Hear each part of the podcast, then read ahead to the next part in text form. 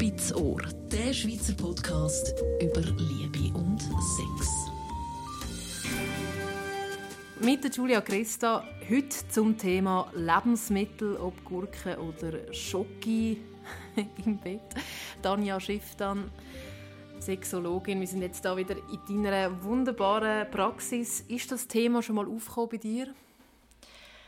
Jein. Also es kommt immer dann auf, wenn die Leute sich schon auf den Weg begeben, um noch ein mehr Kreativität reinzubringen, um ein mehr Vielfalt reinzubringen und so. Und es kommt so am Anfang, wenn sie so finden, ja nein, das hat jetzt also auch nichts gebracht, wenn ich jetzt noch irgendwelche Schocke auf meinen Typ draufgeklärt habe und so. Also es ist wie so ein bisschen beides, wenn es vorkommt.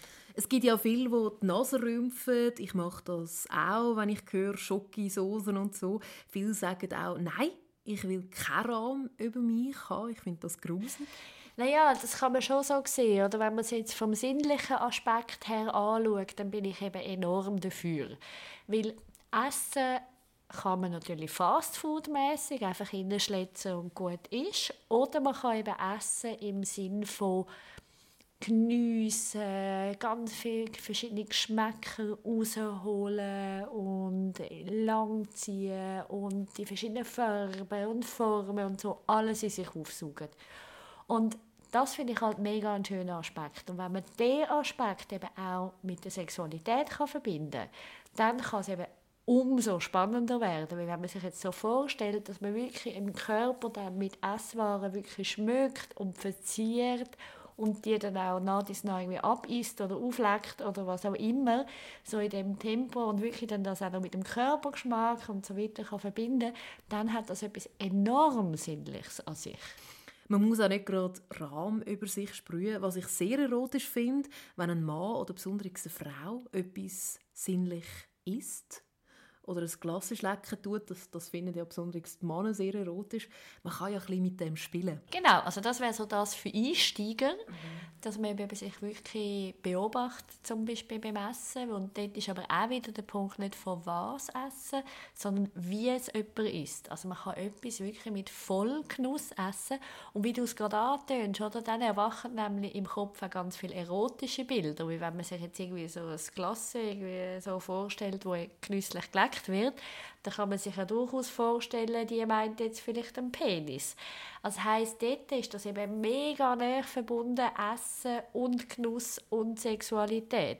Hingegen eben, was ich dann auch immer wieder höre, dass wenn Frauen Männer beobachten oder auch Männer gewisse Frauen beim Essen beobachten, dass sie finden, oh nein, die, der isst ja wie ein Schünendrescher, das ist ja dermaßen eklig, jetzt kann ich mir auch vorstellen, wie die das im Sex macht, dann kann das natürlich auch voll den gegenteiligen Effekt haben. Es hat ja eigentlich eine große Verbindung, Essen und Sex. Mega, weil wenn man nämlich Sex wirklich aus dem Genussecken anschaut, dann geht mega viel über das Auge, dann geht mega viel über die Nase, mega viel über das Maul, wo mega viel über das Tasten, also wo alle Sinne angeregt werden und alle Sinne motiviert werden, lebendig zu sein.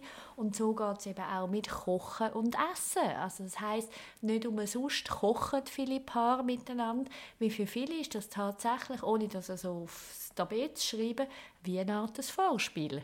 Gurke ist ja auch ein typisches Lebensmittel. Steckst du eine Gurke hat man schon in der Teenie-Zeit blöd so gesagt. Ist doch super kreativ, oder? Also, genau, es werden ganz viele Lebensmittel benutzt zur Selbstbefriedigung und vor allem eben als Penisersatz oder als Penisergänzung.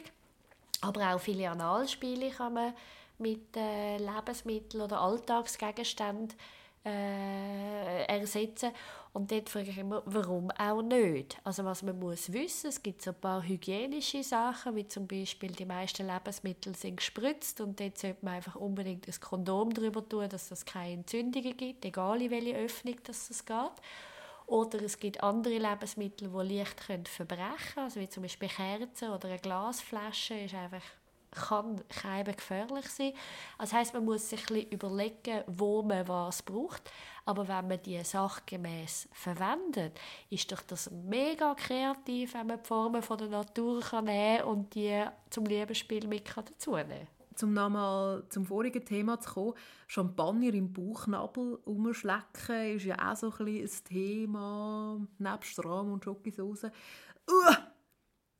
Sagen die einen und die anderen, ja, das finde ich mega toll. Also, da ist ja schon ein großer Unterschied dazwischen. Da gibt es entweder nur ein Ja oder ein Nein. Ja, es kommt natürlich, was man über all die Ausführungen von vorher ja auch nicht vergessen Ein Teil ist auch einfach der angenehme Effekt. Also das heisst, wenn man jetzt, oder der praktische Effekt, wenn man jetzt im Bett liegt und einfach von Kopf bis Fuß voller Rahm ist, dann kann man einfach auch nicht aufstehen. Dann läuft der vielleicht auch irgendwo ab und dann ist das ganze Bett nass oder Jockey, wo dann überall klebt. Oder eben der Champagner, der dann im Bauchnabel ist und der Bauchnabel findet das überhaupt nicht cool. Also es gibt ganz viele Sachen, die dagegen können sprechen. Das heisst, bevor man sich an die Spiele anwagt, würde ich auf jeden Fall mal empfehlen, an einem kleinen Ort probieren. Also das heisst nicht gerade den ganzen Körper, sondern vielleicht wirklich nur mal auf dem Oberbauch und schauen, wie fühlt sich das an, wie, wenn Rahm drauf ist, ist das mehr angenehm. Also viele brauchen auch Karamell oder Honig und finden es dann überhaupt nicht angenehm, dass das so klebrig ist. Das heißt, das soll man ruhig dürfen ausprobieren und auch dürfen sagen, hey, das passt mir nicht. Oder zwar, wenn es noch warm ist, ist es angenehm, aber wenn es kalt wird, wird es keinem unangenehm oder so. Das heißt, man soll an einem kleinen Ort anfangen spielen und anfangen ausprobieren und erst dann, wenn man findet, hey, ja, das gefällt mir, dann kann man es ja auch ausweiten und dann kann man nämlich auch den ganzen Penis einschmieren oder die ganze Vulva einschmieren. Das heißt, da soll man sich ruhig Zeit lassen, das dürfen explorieren, das auch dürfen schlecht finden, darf man natürlich auch noch sagen. Es liegt nicht jedem. Also es gibt ja auch immer wieder so die Anlässe, wo dann eine Frau dort liegt und irgendwie 100'000 Sushi auf sich drauf hat, oder? Da gibt es ja auch noch. Das heisst, wenn es eine Spielvariante ist, die man gerne hat, wo man sich wohl dabei fühlt, entweder bei dem, wo das auf ist, oder bei dem, wo halt der Tisch ist dazu, das muss man sich dürfen erlauben, muss man dürfen ausprobieren. Was immer schlecht ist, wenn man das Gefühl hat, oh, ich muss jetzt das oder irgendwie, ich muss jetzt von Kopf bis Fuß. Nein, müssen muss man gar nicht. Zusammenfassend kann man sagen, Lebensmittel essen ist ein gutes Tool oder gehört wie zum Vorspiel dazu oder der Weg zum sexuellen Akt freimachen irgendwie. Man könnte es so zusammenfassen. Ich finde, es gibt auch, man könnte wieder so drauf schauen, es sind Leute, die sich das beim Essen schon gut gewöhnt sind, die Sinnlichkeit zu erleben, die dann das zusätzlich könnten in der Sexualität leben. Es gibt aber auch Leute, die auf beiden, weder Sex noch Essen so gestalten, dass viel Sinnlichkeit Platz hat und für die ist sicher eher nicht das Richtige. Aber man könnte es auch nutzen, sowohl im Essen, mal lernen, viel langsamer essen, viel mehr im Maul rumdrüllen, viel mehr herausfinden, schmeckt man da verschiedene Sachen raus. Und dann zum Beispiel auch anfangen beim Sex, mal noch ohne Esswaren dazu, lernen, schmecken, riechen, äh, umlecken, keine Ahnung was, mit viel mehr Langsamkeit und dann vielleicht irgendeiner von selber Lust bekommt, das zu verbinden.